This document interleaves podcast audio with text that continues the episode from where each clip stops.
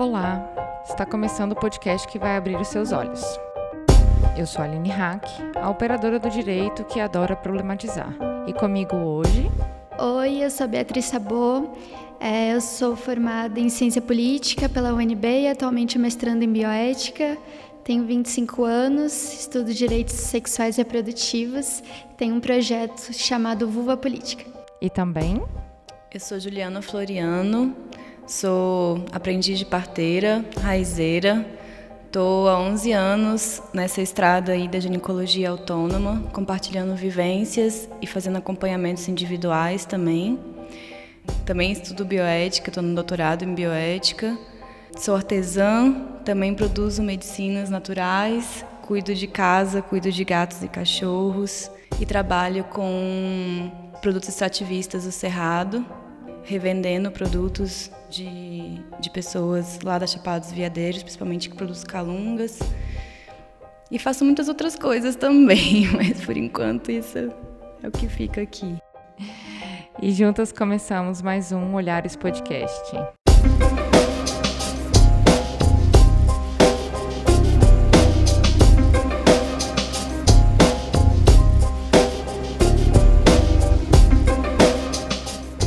Queria agradecer a presença de vocês. Hoje nós estamos aqui para falar sobre a ginecologia autônoma.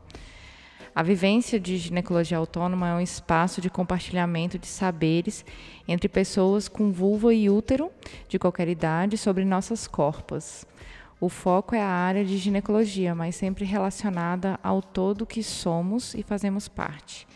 E aí eu gostaria de, de perguntar às nossas convidadas o que é a ginecologia autônoma, o que ela representa para o nosso conhecimento como pessoas. A ginecologia autônoma, a gente usa ainda a expressão ginecologia porque é isso, né? Tem a ver com cuidado específico desses corpos que têm útero, ovário, vulva, mesmo que em um determinado momento já não tenha mais útero. Só que relacionado sempre a ao todo que fazemos parte, ou seja, a gente não é, os nossos órgãos não estão boiando isolados no mundo, né? Estão conectados com os outros órgãos do nosso corpo, estão conectados com as nossas emoções, com o nosso espírito, estão conectados com o contexto social e político que a gente está inserida. Então, quando a gente fala de ginecologia autônoma, é autônoma porque é resgatar a autonomia desses corpos, dos nossos corpos, né?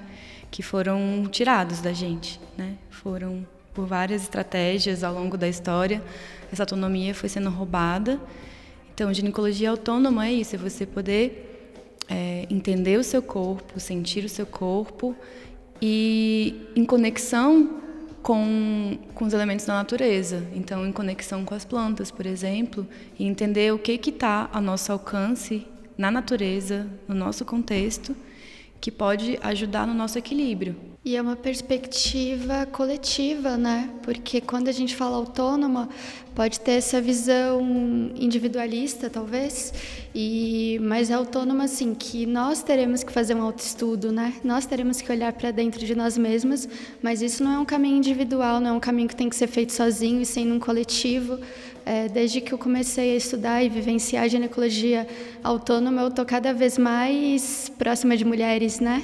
E de outras pessoas também que possuem útero e vulvas. Então, tem um compartilhar de saberes muito forte, muito profundo, que acrescenta muito, né? Diferentes olhares, diferentes perspectivas, contextos, vulnerabilidades e, enfim, então é, é muito forte mesmo esse conceito. Quem são as pessoas que buscam é, esse conhecimento nos workshops de vocês? Nossa, são pessoas de todos os de todos os lados, as assim. demandas assim que normalmente chegam. Porque assim, eu já dei, acho que depende também de como é, é divulgado, né? A gente sabe que nem sempre as pessoas têm acesso também a saber o que que é isso, né?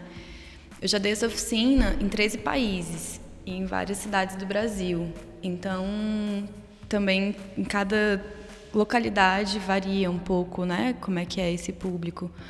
Mas eu sinto que desde adolescentes a pessoas adultas que de diversas classes sociais, de diversos contextos, a pessoas adultas jovens, pessoas adultas anciãs já, muita gente que está entrando na menopausa ou que já passou dela. Enfim, geralmente são pessoas que não estão satisfeitas com o próprio corpo e não estão satisfeitas com a própria sexualidade, não estão satisfeitas com o que a medicina proporciona e estão em busca de outra coisa, nem sabem às vezes o que, mas estão em busca de outra coisa.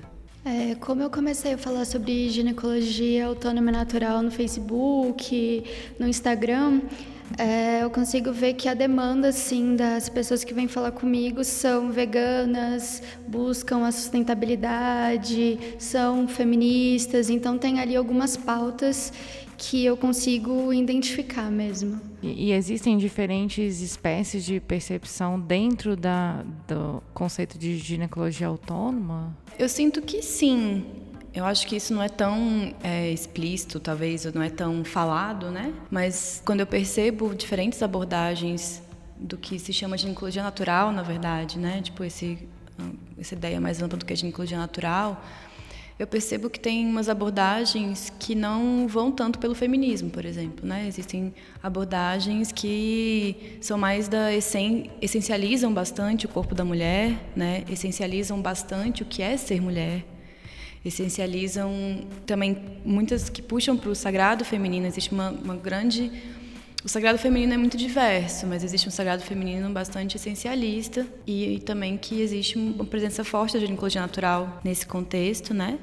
E que trabalha mais assim a cura através das plantas desse corpo de mulher que eu entendo um pouco essencializado. E eu entendo que eu tenho outro movimento que é muito mais politizado, que é um movimento que, que geralmente fala de ginecologia autônoma, que às vezes fala de ginecologia natural, mas que tem é, uma preocupação com a questão da, da política mesmo, né? da libertação dos corpos, de sair do que está marcado, né? de transformar, de não só de resgatar sim uma ancestralidade, mas também de, trans, de da possibilidade de transformar para a liberdade da, dos corpos mesmo, das pessoas das Sim. E conversa com pautas anticapitalistas, né, feministas, antirracistas, de buscar esse poder de volta, né? Quando a gente, quando eu comecei a estudar e vi que tinha o coletivo de Boston, né, de mulheres de Boston nos Estados Unidos, eram feministas radicais falando sobre isso, né? questão de voltar esse poder para si é, e se reuniam para fazer o autoexame ginecológico com espécula e toda essa visão, mas também falavam muito da mulher como útero, né? Como essa ligação. Então, eu acho que tem várias perspectivas, vários olhares e, enfim, eu acho que a minha visão é mais de agregar, né? Com mais pessoas possível, porque é um conhecimento muito revolucionário, de muita valorização dos povos tradicionais, povos originários.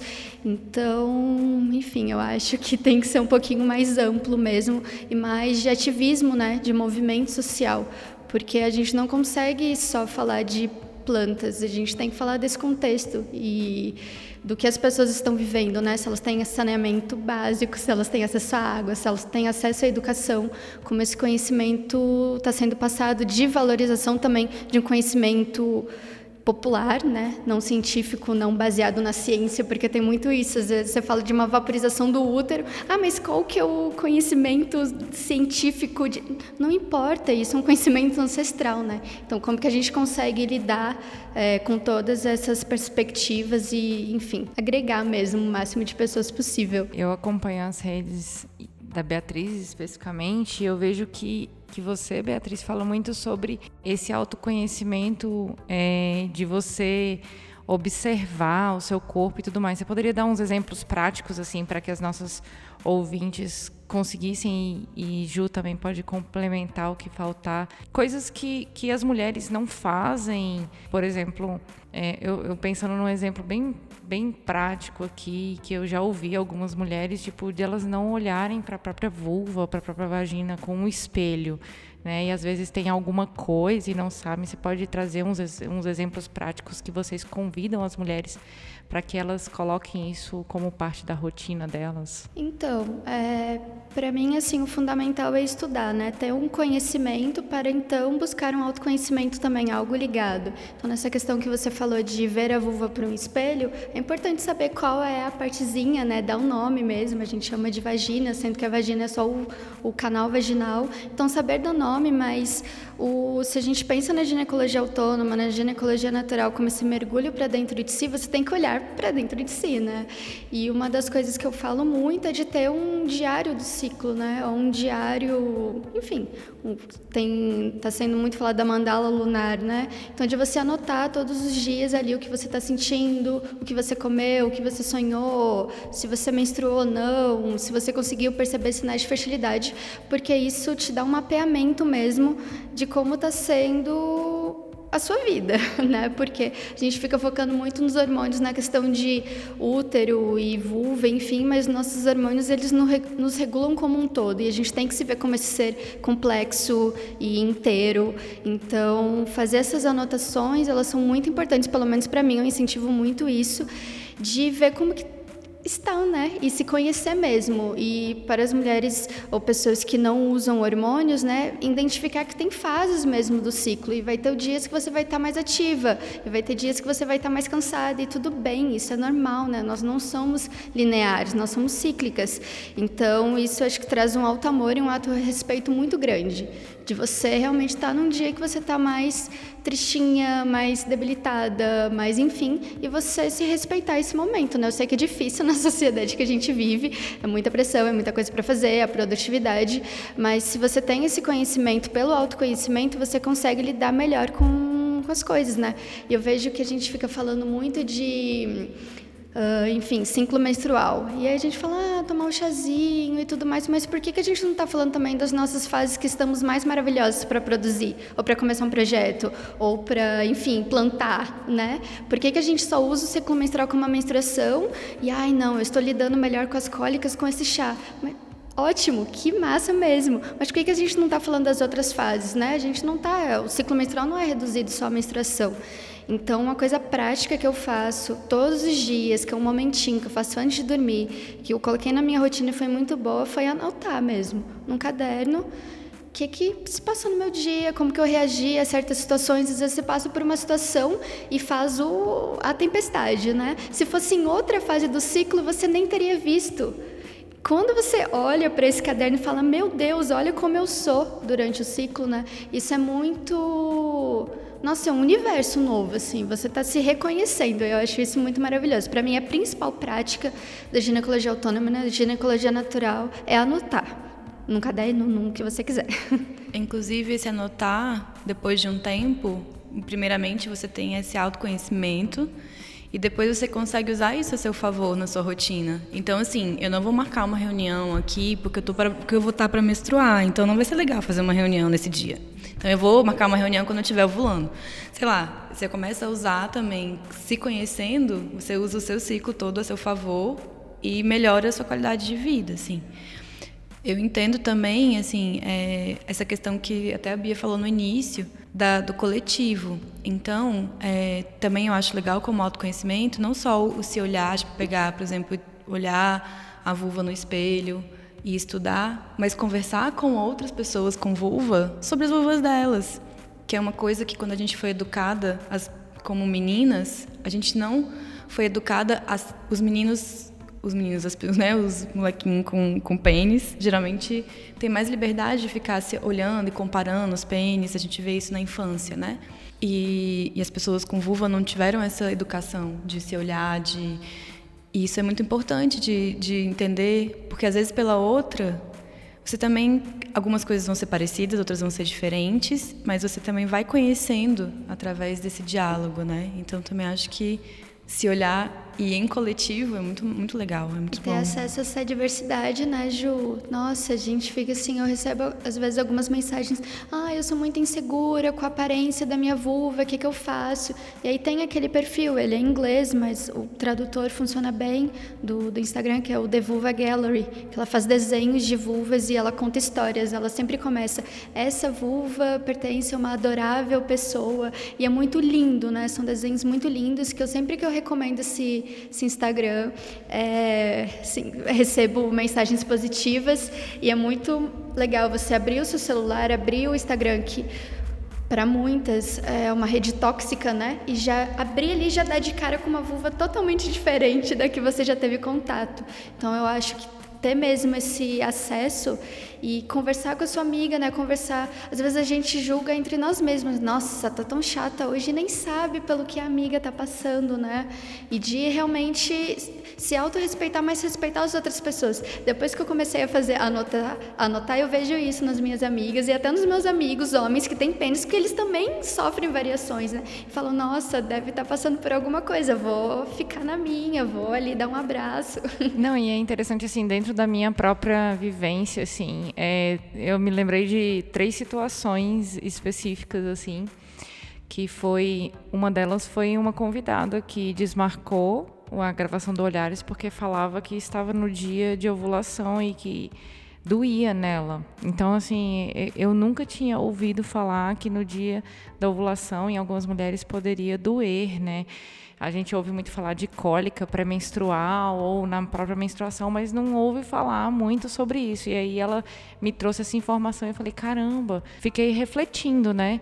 Outra, outra situação foi uma amiga minha, e olha só qual a importância do autoconhecimento, né? A gente coloca uns exemplos práticos, assim, é, bem interessantes. Ela queria furar um piercing no mamilo.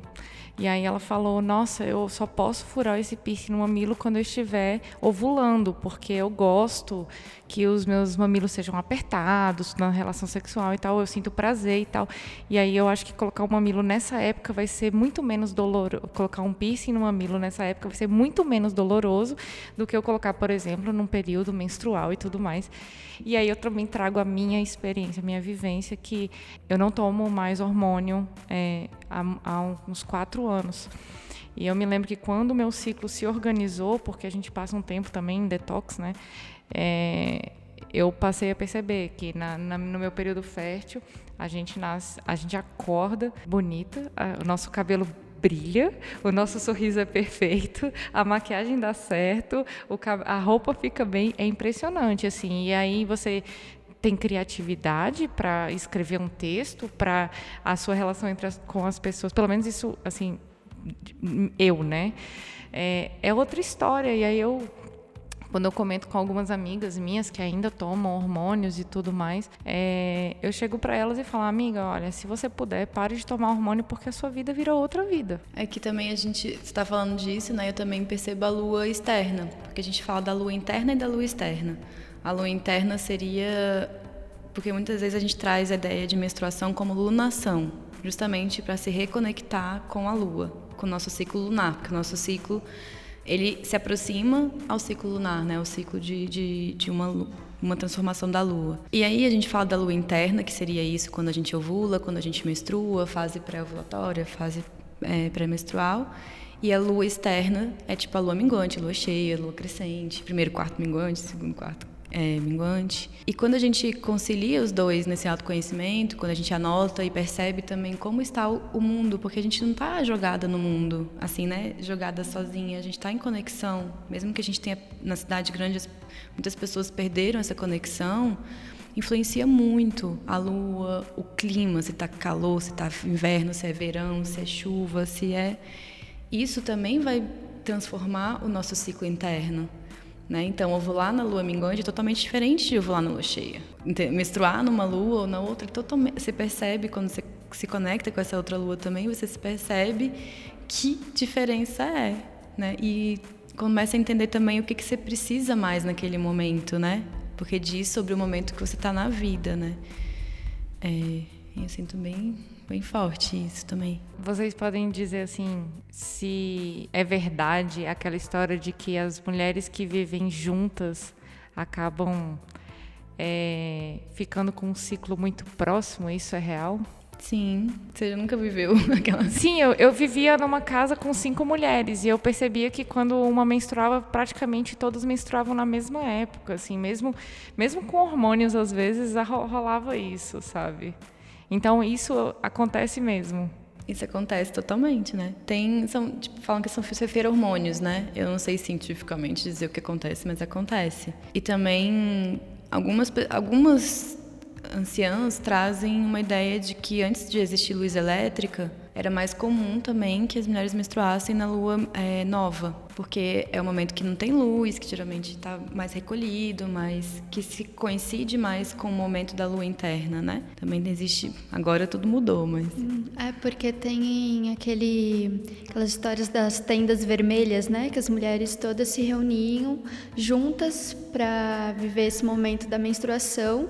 Nessas tendas eram mulheres e crianças que se isolavam mesmo e era na lua nova, né? Porque é isso que a gente falou, essa lua que não está no céu, que está guardadinha, que está mais introspectiva. E aí elas plantavam sangue, né? Devolviam sangue à terra e depois mudavam de lugar.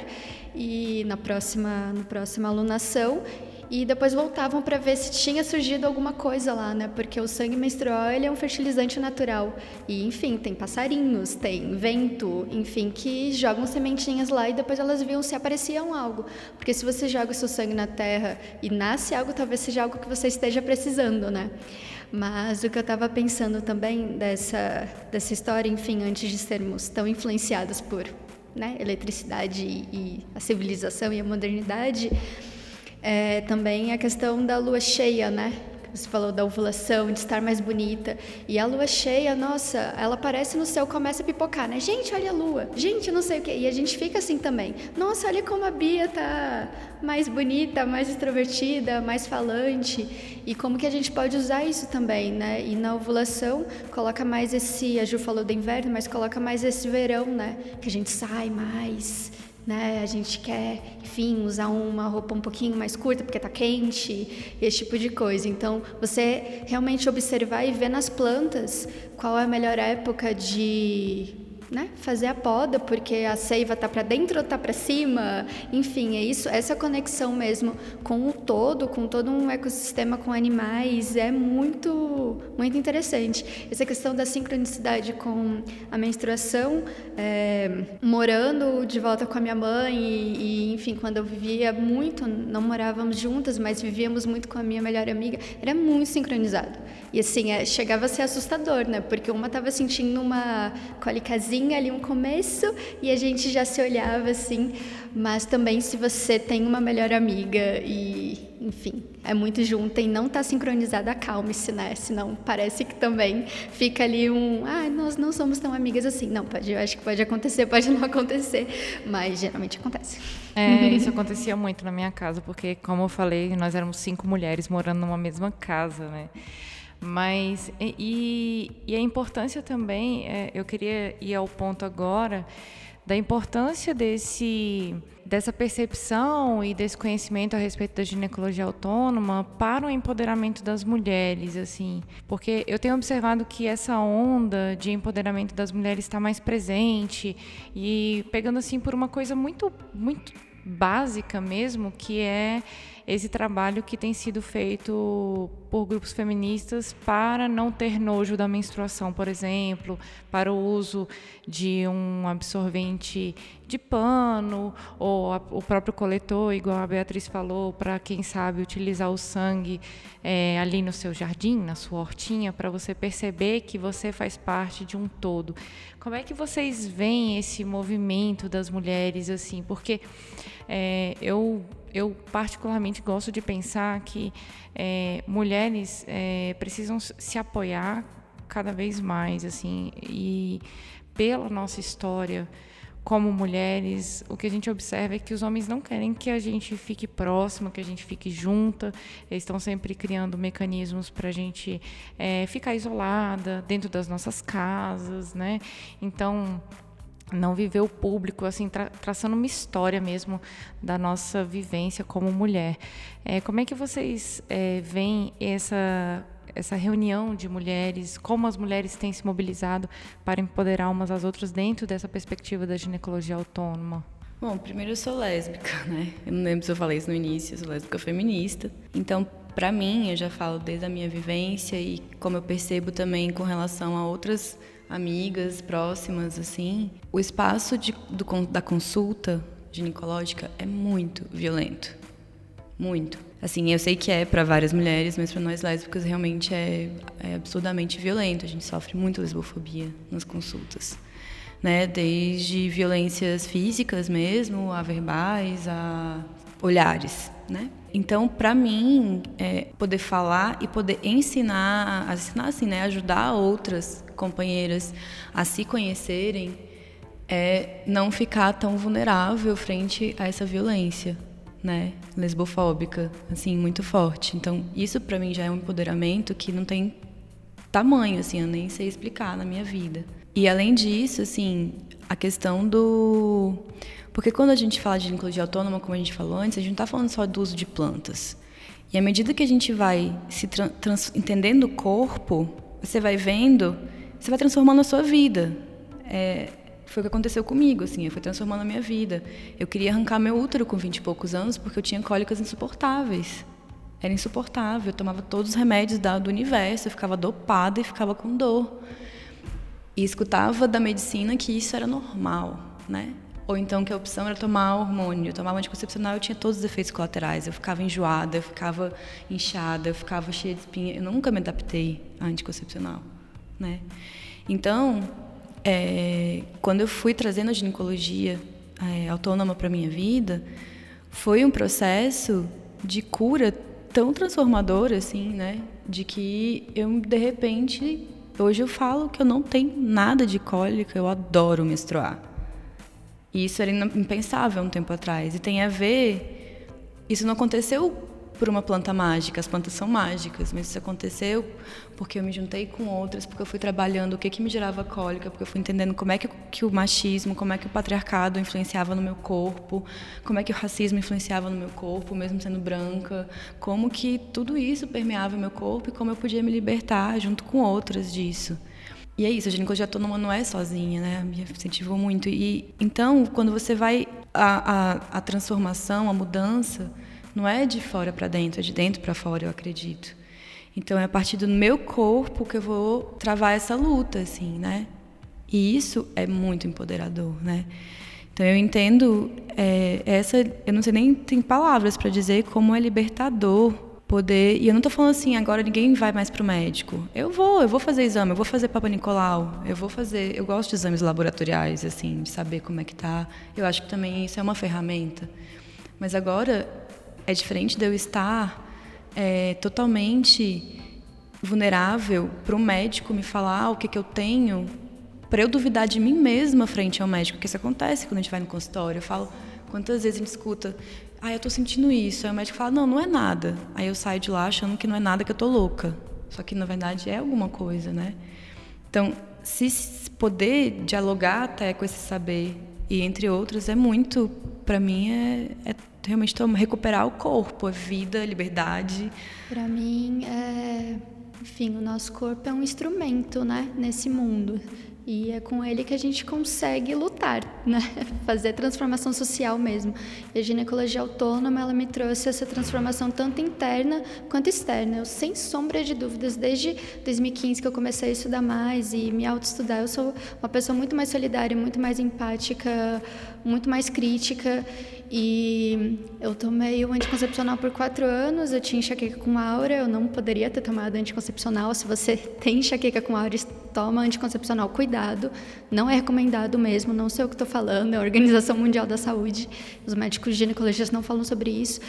E quando... explica explica para o ouvinte o que que em termos é, em termos simples que, que é seria? uma dor de cabeça muito latejante em um lado só da cabeça da testa e que você vê coisas, né? Você tem ali uma sensibilidade muito forte à luz, ao som e realmente tem é, você vê meio que em circulares mesmo. Não é só uma dor de cabeça, é uma dor de cabeça que você vê coisinhas e tem essa sensibilidade mesmo muito forte que você tem que se retirar do ambiente.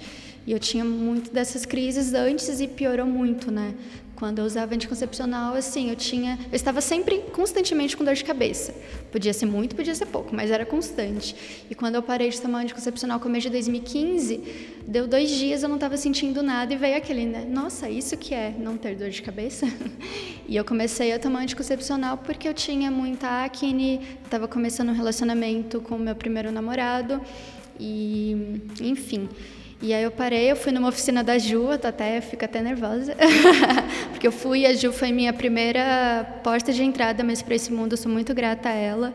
É, até estamos no mesmo programa de pós-graduação por pura coincidência, mas foi a Ju que me colocou mesmo nesse caminho. E a ginecologia autônoma, para mim assim ela me trouxe como eu estava com muita raiva né da medicina por ter eu me senti enganada por ter tomado por tantos anos e enfim. Falei nossa eu vi lá ginecologia autônoma. Nossa eu vou aprender tudo eu nunca mais vou precisar pisar no consultório ginecológico porque nossa essa, esses médicos e não sei o que e eu fiquei vários meses nessa né? Eu acho que é comum e eu recebo mulheres falando sobre isso é, porque a gente passa por muitas violações e eu comecei a estudar e na verdade eu comecei, eu tive um período que eu fui mais vezes nos ginecologistas para tirar dúvidas que eu estava tendo assim questão de fisionomia e de ciclo menstrual, só que eu ia muito mais empoderada. Eu chegava na consulta com um caderninho falando, olha, eu quero saber isso, isso, isso. Eu já sabia sobre o autoexame que eu aprendi na oficina da Ju, então não era algo que eu ia lá fazer o Papa Nicolau e eu ficava tensa, né? Porque o Papa Nicolau ele dói. Por que, que ele dói? Porque a gente não sabe o que está sendo feito, né? Nos colocam naquela roupinha, nos colocam naquela maca gelada, metade da bunda para metade na maca, introduzem um negócio em você que você não sabe o que é. Então, claro que tem uma contração ali da vagina, claro que vai doer, claro que vai ser incomodante. Então, você sabendo como funciona o autoexame que eu aprendi na oficina da Ju, é, eu já fui mais tranquila. Eu pedi para colocar, eu pedi para ver. Eu nunca tinha visto colo do útero, né? Então, esse conhecimento que eu fui adquirindo, ele me ajudou muito nas consultas ginecológicas. Me ajudou muito a me empoderar, me dar voz e de falar ah, eu não quero usar o anticoncepcional. E eu descobri que tem tais métodos, né? Tem um leque de métodos contraceptivos dentro dos direitos sexuais e reprodutivos que a gente não fala. Comecei a usar recentemente o diafragma, que se você chega num consultório, né? Eu sou bissexual, mas eu me relaciono desde, desde 2015 com namoros longos com homens. E se você chega numa, numa consulta ginecológica e fala do diafragma, nossa, não existe mais, ninguém usa. Não, nossa, que coisa antiquada, né? E ele é maravilhoso, ele protege o colo do útero, você tira igual um coletor menstrual. E, enfim, e tem essa proteção, né? Então, me deu todo esse conhecimento e me deu toda essa força para fazer isso nas consultas ginecológicas, mas também em casa. Por que, que eu achava que eu não seria capaz de fazer um autoexame com espéculo em casa? Por que, que eu achava que eu não era capaz de falar o que eu estava sentindo? Porque é isso que a Ju falou, a gente chega lá sentindo uma coisa e sai achando que é coisa da nossa cabeça. Ou ainda, chega lá falando que está tendo um corrimento e é um muco cervical, né? Um sinal de fertilidade que você está saudável. É, um, é, algo que aparece na, na sua calcinha escrito: você está saudável, parabéns. E a gente acha que porque né, saiu da vagina, que é tão suja e nojenta, já é um corrimento, já é uma candidíase, já é uma vaginose, já é um, enfim, vários nomes feios.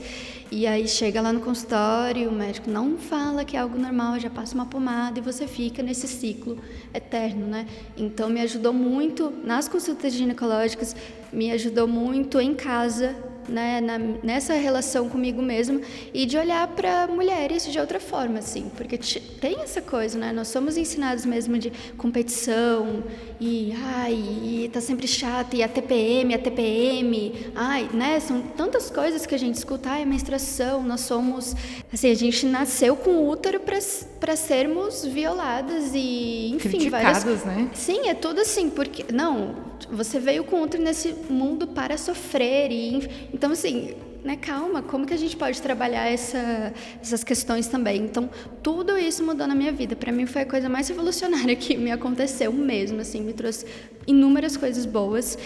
E eu acho que o empoderamento está aí mesmo, da gente olhar para nós mesmas e de olharmos para outras pessoas e termos esse esse poder mesmo e de bater de frente com a medicina, por que, que a gente não bate de frente com a medicina e fala, não, isso está errado, né? É uma coisa que a gente ouve muito falar, é, ah, eu tenho ovário policístico. Né? Eu acho que, tipo, quatro de cinco amigas minhas falam, ah, eu tomo remédio porque eu tenho ovário policístico. E aí eu, recentemente, é, fui no, no médico, ele fez uma ecografia e ele colocou lá, ovário com, é, com ovário policístico. Aí, aí eu falei, nossa, ovário policístico.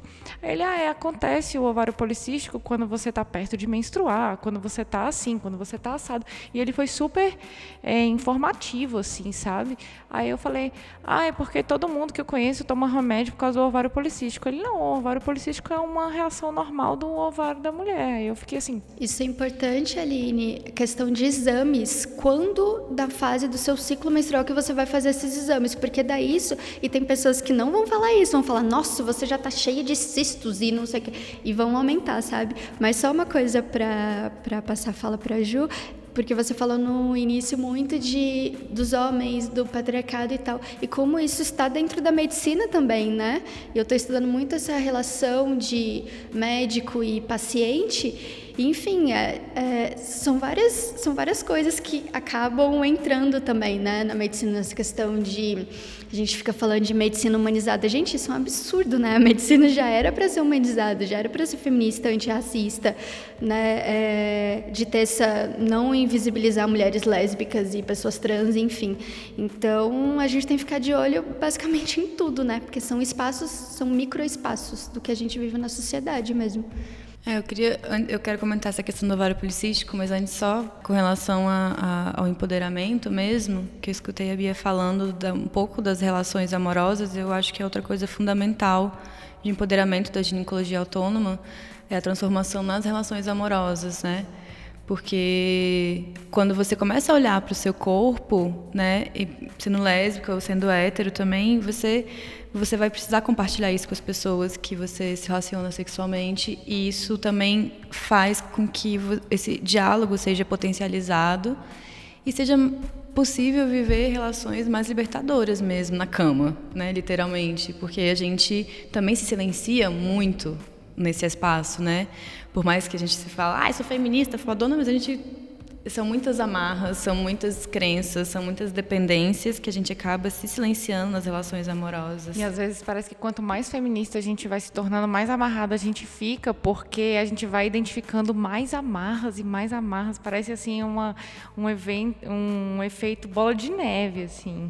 Gil, que bom que você puxou isso, porque eu tô colocando um pouquinho mais meu namorado nos conteúdos, assim, e assim, eu não consigo saber, mas eu acredito que a maioria do, das mulheres que me seguem e acompanham são mulheres héteras, e elas ficam, nossa, mas como que você conseguiu esse diálogo com o seu namorado e tal? Dessa forma, né? Sim, e tem uma valorização do meu corpo hoje em dia. Antes, quando eu, quando eu tomava pílula, e enfim, namorei duas vezes com homens nesse período de quatro anos, é, eu não usava camisinha, né? Porque eu já estava tomando pílula, e aí goza dentro, e aí você é um, é um corpo ali à disposição, né? Por mais que eles tenham sido bons namorados, enfim, né? Não tinha esse respeito com o meu corpo, então tinha muita candidíase, né? Que eu acredito ser pela ejaculação interna, enfim. Então, depois que eu parei de tomar a pílula e fui falando, olha, a gente vai usar preservativo, e nossa, foi tão coisas que a gente não falava, né, na questão de prazer. Como que é, né? Assim, eu porque eu sinto prazer em outras áreas do meu corpo, né, hoje em dia. E antes era só mesmo na penetração. Aí depois virou já na vulva, né, descobriu o clitóris, que eu não conhecia. E hoje já é todo um corpo, né, e do no caso do, do meu parceiro, também de descobrir o corpo dele, né, do que que ele gosta, do que que ele não gosta. Então também dá para trabalhar a questão de masculinidade tóxica, né? E como que eles podem auxiliar. Eu é, enfim, eu estou usando diafragma, camisinha, mas eu também sigo método de percepção de fertilidade e meu namorado ele está constantemente sabendo disso, em que fase que eu tô, qual é o muco, ele aprendeu a identificar, ele sabe de altura do colo do útero e tudo mais. Então é muito legal trazer isso, né? Isso na, na minha vivência estando num relacionamento com homem, mas dá muito para fazer isso e cria uma relação tão íntima, tão companheira, tão gostosa mesmo de respeitar e de conseguir falar não, porque é isso a gente fica, né? Feministas, não é não, só que tem situações situações que a gente trava. E, né, e tem situações que a gente se coloca ali de estar tá saindo com uma pessoa que a gente não conhece e aí fica com medo de pedir para colocar o preservativo e acaba se colocando nessas situações de risco mesmo de, de violência. Então, esse conhecimento ele protege também muito, né? E traz essas relações mesmo. E até assim, depois estava, enfim, me relacionando com várias pessoas. Depois que eu comecei a ter esse olhar mesmo e me autorrespeitar, auto-amor, nossa, é, é uma seleção que a gente faz, né? Com quem que a gente vai sair, com quem que a gente vai se relacionar. Isso não é ser conservadora, isso é se altamar mesmo, né? Com quem que eu quero estar tá ali, né? Uma pessoa confiável. Se eu falar não, está doendo, essa pessoa vai parar? Né? Essa pessoa vai, enfim, vamos assistir um filme, né? Como que a gente está trabalhando com isso também? Eu acho muito importante, muito importante. E voltando um pouco ao ovário policístico que você tinha falado, né? É, a gente percebe, eu percebo assim nessa trajetória também que muitas mudanças aconteceram nesses 11 anos que eu trabalho com ginecologia, Ainda né? Bem, né? Autônoma. Lembrando que eu não tenho formação em ginecologia, meu conhecimento todo de ginecologia é natural e autônoma e do corpo e das plantas veio do conhecimento popular. É, e assim, eu percebo que existe, existem várias realidades, né? mas no Brasil existem duas realidades bem distintas que tem a ver com classe e raça mesmo. Né? Então, existe todo é, o, o público de pessoas que depende do SUS, onde no SUS você tem toda uma trajetória para fazer exames, né? Então você faz os exames básicos e só se nesse exame no Papa Nicolau é identificado alguma alteração é que você vai fazer outros exames. Então você não tem tantos diagnósticos como o público, né, de mulheres geralmente brancas, mais classe média, alta, que acessa o, o todos os hospitais particulares mesmo, né? Porque aí do, no lado particular a gente vê que cada vez se pede mais exames, que às vezes são desnecessários. Né, se a gente pensa em saúde pública mesmo, né, é, não é necessário uma pessoa que não tem uma, um indicativo mesmo né, de alguma alteração fazer exames tão específicos de sangue, fazer exames tão específicos de imagem, né, colposcopia, não, sei, não é necessário. Só que se faz isso para se ganhar dinheiro, lógico, porque tem dinheiro envolvido. E para se ganhar dinheiro, tanto a partir do, do, dos próprios exames, porque existe, a gente sabe, existem mil. É, os, assim, os profissionais da saúde, né, tem muitos profissionais maravilhosos, né, maravilhosas, mas também existe uma relação forte com a indústria do dos remédios, com a indústria farmacêutica, né, com os laboratórios, com tudo isso. Então existe todo esse mercado, né, e a gente vê isso, assim, do no lado particular, isso que você falou, assim, vários diagnósticos é, equivocados e, e, precipitados. Então, assim, você para você fazer um diagnóstico de ovário policístico, você precisa de vários exames. E aí sim você precisa de vários exames para comprovar, porque se você faz um determinado período do seu ciclo, vai ter um ovário é, com parecendo que tem microcistos. Também a gente entra numa questão de definição do que, que é doença o que, que não é essa, a medicina, ela, tipo, os, os, as taxas de exame de sangue, de hormônios, eles pegam uma, uma margem, um valor para dizer que todos os corpos têm que ser daquele jeito. A gente sabe que nossos corpos são totalmente diferentes. Então também tem, né, eu aprendi isso, né, de vários amigos trans com vulva, né, é, homens com vulva, de que ovário policístico é um tipo de ovário. Mesmo quando existe de fato o ovário policístico, ele é um tipo de ovário, que geralmente é uma pessoa que tem mais testosterona no corpo. E você vai dizer que tá, se não tem sintoma ruim, é isso que para mim a minha base de dizer se existe ou não doença, digamos assim, é se existe desconforto para a pessoa. E não com relação a uma tabela que vai dizer se você está normal ou não. Né? Eu acho que a gente tem que também lembrar que a gente tem, um, tem sintomas no corpo. E do lado do, do SUS, que é outra realidade, né, a gente já tem o contrário. A gente tem muita, é, muitos casos de pessoas que não têm um diagnóstico que precisariam para poder tratar melhor a sua saúde, porque não não recebem atenção, né? O racismo é muito forte ainda. Então a gente vê que as mulheres negras, as lésbicas negras, elas são bastante mais tratadas com descaso e às vezes passa desapercebido vários sintomas que elas estão apresentando e que precisariam ser olhados com cuidado para poder ter um, um, atendimento melhor, né? Aí já é outro outro mundo, outra realidade. A gente entende que são realidades de que os corpos estão vivendo de forma muito diferente, né? São assim até resolvidos de forma mais rápida e violenta, né? Nessa questão até de é, contracepção consciente e tal, já falam muito da esterilização, né? Assim como se fosse a solução, né? Não apresentam todo o leque. É, o médico ele olha para você e do que ele vê, né? Do que ele te julga, ele apresenta ali. Então, se é uma adolescente, já passa anticoncepcional, porque adolescente, cabecinha de vento, vai enfim, não vai usar camisinha.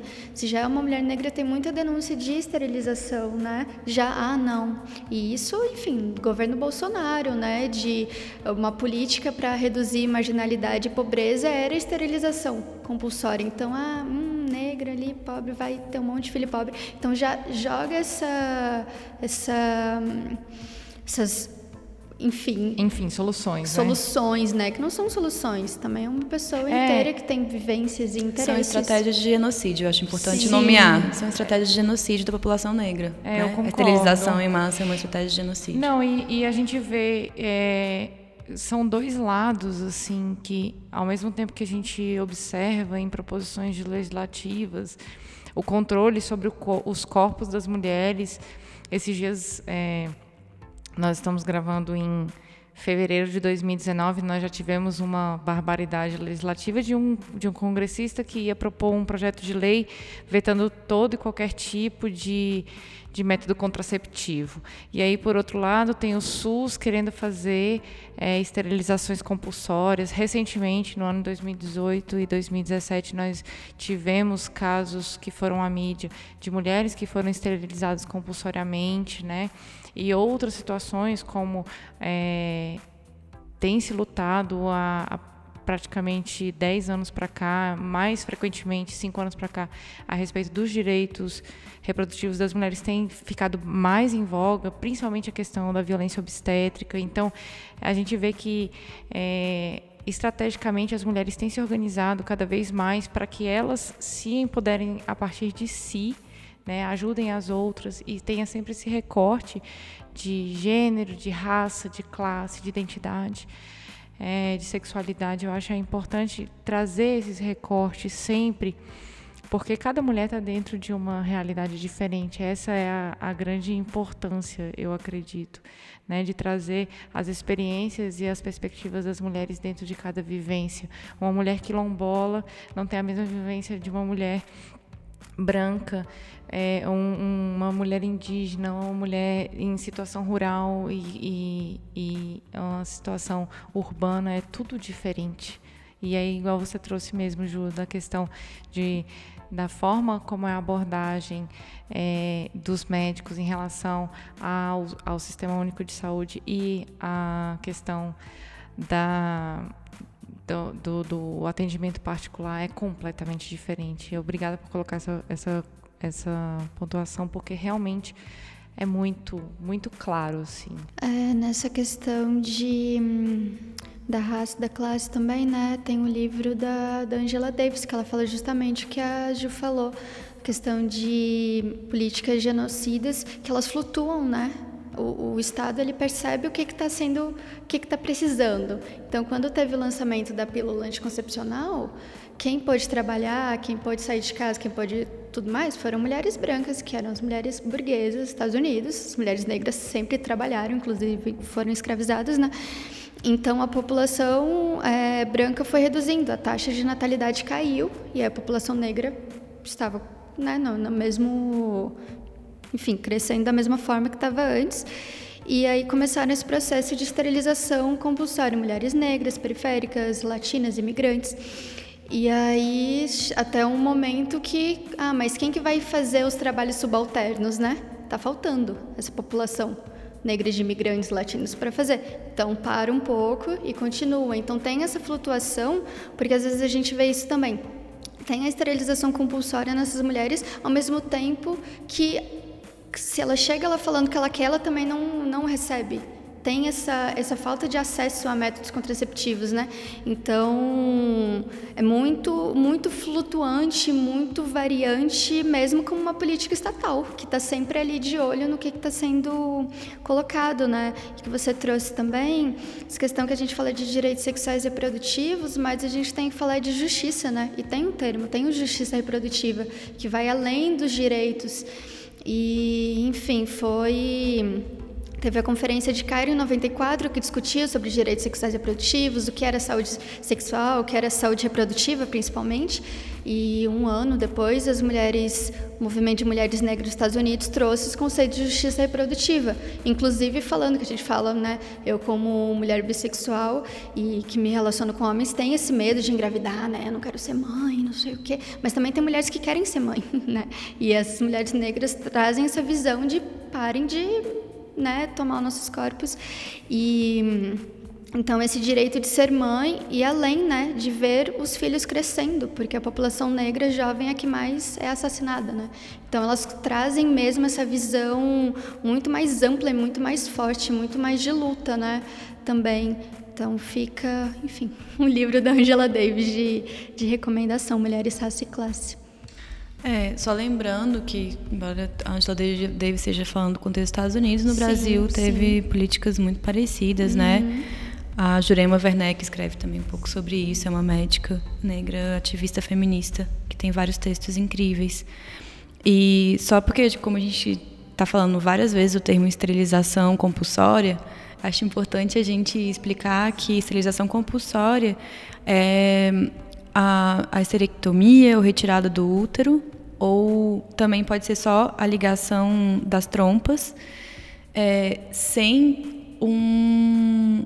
Pode ser sem o aviso prévio, ou seja, o médico chega lá realmente e tipo, faz uma cesárea, inventa uma cesárea necessária, geralmente, e liga as trompas e depois avisa a mulher, ou faz uma esterectomia e depois avisa a mulher, uma esterectomia retirada do útero, né? Mas também pode ser a, a coação. Então, assim, chega lá, né, o profissional da saúde, a profissional da saúde, e fala várias vezes: Não, você já teve tantos filhos, por que, que você não liga? Por que, que você não tira? Você pode adoecer, você pode ter vários problemas, você já teve filho. Não, vamos tirar, vamos aproveitar, faz uma cesárea, aproveita esse momento. Essa coação no consultório também é uma, uma esterilização compulsória. Então acho que é importante a gente é, porque às vezes fica muito essa questão né de amarrar uma mulher na, na cama e, e, enfim. Não mas tem toda essa influência e é muito comum no parto né de mulheres realmente como a Ju trouxe. Tá ali já foram levados na cesárea e quando saem já perderam a capacidade reprodutiva sem nem escolher. E ficam ah mas ah se a mulher achar legal isso não é um problema o problema já foi feito na, na, questão de terem feito sem o consentimento dela, né? Sem saber o que ela quer. E aí fica nesse 50%, né, de se foi bom ou não. Então isso não existe, né? Já perdeu a capacidade reprodutiva e foi feito sem consentimento. E, Se fala enfim. até em uso de injeções de hormônios também, sem autorização da mulher e outras situações como essa, né? É, com mulheres de mais em situação de vulnerabilidade, né? Muito comum, assim. É, quererem colocar um implante subdérmico em mulheres moradoras de ruas que fazem uso de drogas, porque, enfim, se essa mulher engravida, ela dá muitos gastos, é sempre nessa visão econômica, né? Ela dá muitos gastos ao sistema público de saúde. Se ela aborta, ela dá mais gastos ainda, então vamos implantar esse esse dispositivo e ficar liberando, porque ele é de longa duração. Então, sempre que falam de mulheres em situação de vulnerabilidade, sempre são essas. É, soluções que trazem, né? E é sempre assim. Não, olha só a situação que você está, olha só a situação que você se encontra. Você não pode ter esse filho. E a gente nunca fala de transformação social, né? De dar oportunidade de trabalho, dar uma casa, né? Ter acesso à saúde. É sempre assim nessas. Isso não muda nada, né? Isso é violento. Tem mulheres que, quando percebem, porque eu já enfim, já tive em algumas situações, quando elas percebem o que está sendo feito, elas fogem, elas mudam de lugar. Se ela estava na, numa rua tal, ela não vai mais ficar lá porque ela fica com medo, ela não quer isso, né? E não é assim só porque é, tá nessa situação, né, vem muito dessa dessas ações que parecem que estão fazendo bem, né? A gente vai lá implantar esse dispositivo, porque essas mulheres, mas tem um fundo paternalista muito grande, tem um fundo de manter essas relações desiguais de poder, né? Porque não está fazendo mais nada, só vai implantar um negócio que vai fazer muito mal. A gente não sabe que sintomas que ela vai passar, não vai acompanhar essa mulher no, né, no que, que ela está passando. E se ela quiser tirar, provavelmente também não vão tirar da mesma forma que colocaram sem a permissão dela, sem contar direito, né? Então vejo muito isso também de chegar de ações, né? Ah, vamos chegar em comunidades na periferia periferia distribuindo anticoncepcional. Gente, sabe se essas pessoas querem isso, né? houve esse diálogo mesmo de realmente vocês querem? Não, porque daí a gente corre atrás, né? Mas tem esse leque de, de contraceptivos, de falar do corpo, de, enfim, trazer, como foi falado no início, de absorvente de panos e coletores, né? Se a gente pensa que nós somos metade da população mundial de mulheres, enfim, e um quarto de nós estamos menstruando, né? Somos corpos menstruantes, assim. A gente não fala de menstruação dentro de, dos direitos sexuais e reprodutivos, dentro da justiça reprodutiva, né? De, enfim, comunidades aí que estão usando absorvente descartável, que polui os rios, que polui a terra, né? Como que a gente está trabalhando com isso também? Então, nossa, enfim fico até meio triste, mas fico totalmente triste, né? Porque é muita coisa para pensar e é muita coisa para mudar. Enfim. E para finalizar, a última pergunta, assim, vocês acreditam então, depois de tudo que, isso, que a gente, depois de tudo isso que nós conversamos, vocês consideram que a ginecologia autônoma é um tipo de ativismo político sexual? Ah, totalmente. Foi assim que eu comecei, né? Na verdade, assim, e, e é assim que eu continuo entendendo. Para mim também, totalmente nessa nessa visão mais ampla mesmo, né? Porque para mim é uma transformação própria, né, do próprio corpo, mas também social, pensando nessas questões social, ambiental, né, que a gente também está falando muito de meio ambiente, de como, enfim, né, não não acabar mais da forma que a gente está acabando, né, enfim, com todas essas tragédias. E é isso de melhorar a mesma relação com o próprio corpo e melhorar outras relações, né, Trans mesmo trazer essa transformação social e ambiental e de justiça. Nossa, para mim, enfim, é o meu ativismo mesmo.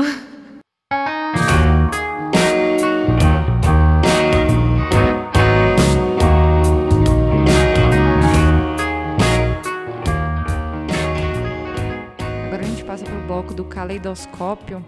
É o momento, para quem está ouvindo pela primeira vez esse episódio, é um momento que nós convidamos, nós sugerimos que as convidadas indiquem algum, algum livro, algum conteúdo que nossos ouvintes e nossos ouvintes possam consumir para vocês fazerem o jabá de vocês também, cursos que vocês dão, oficinas. É... Beatriz, pode começar? A minha indicação assim é de um livro que você tinha em espanhol até final do ano passado, que é o Manual de Introdução à Ginecologia Natural, da Pabla San Martín. Ela é chilena, ela é maravilhosa. Foi o primeiro material que eu li quando eu comecei a estudar mais sobre ginecologia natural. Ela traz toda uma visão de como a ginecologia moderna se deu e, enfim, como foram resultados de violações, experimentações, né? O, o homem que nós trazemos aí como pai da ginecologia, ele comprou mulheres, né, para fazer, é, enfim, esses testes e descobrir mesmo essa, essa a vulva e o canal vaginal, enfim. Então ela traz toda essa visão, mas ela também fala muito de como que a gente pode usar o nosso corpo como algo nosso, né? Desse trazer o poder para si, do empoderamento de relações tanto, enfim, com o próprio corpo quanto com outras pessoas e o meio ambiente. É uma leitura muito de abraço, né? Tem essa visão latino-americana. Eu vejo que tem muita diferença entre mulheres que escrevem, é, que são latino-americanas, com mulheres, enfim, estadunidenses e europeias.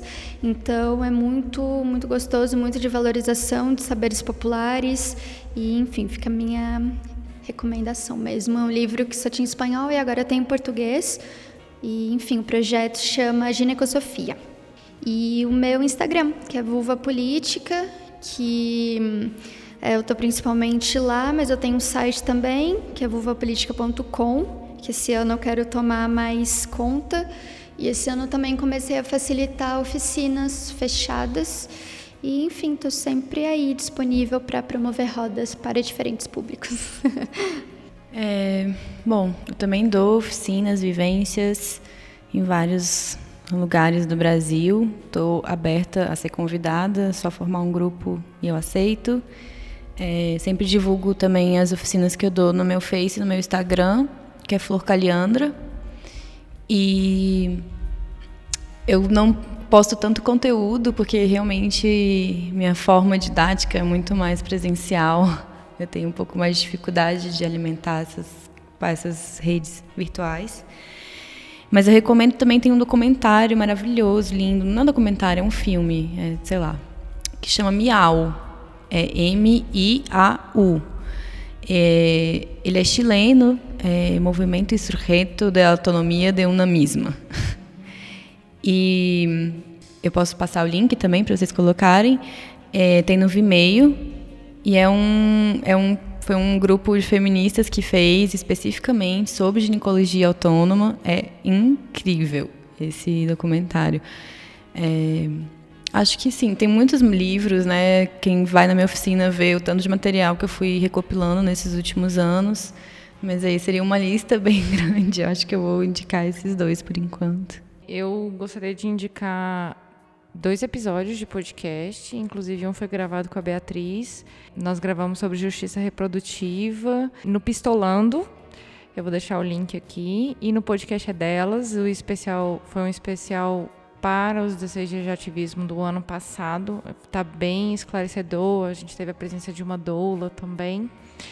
E eu gostaria de indicar a série Sex Education da Netflix que é uma série divertidíssima que fala um pouquinho sobre problemas que adolescentes e, e possivelmente algumas pessoas adultas têm dentro das relações sexuais.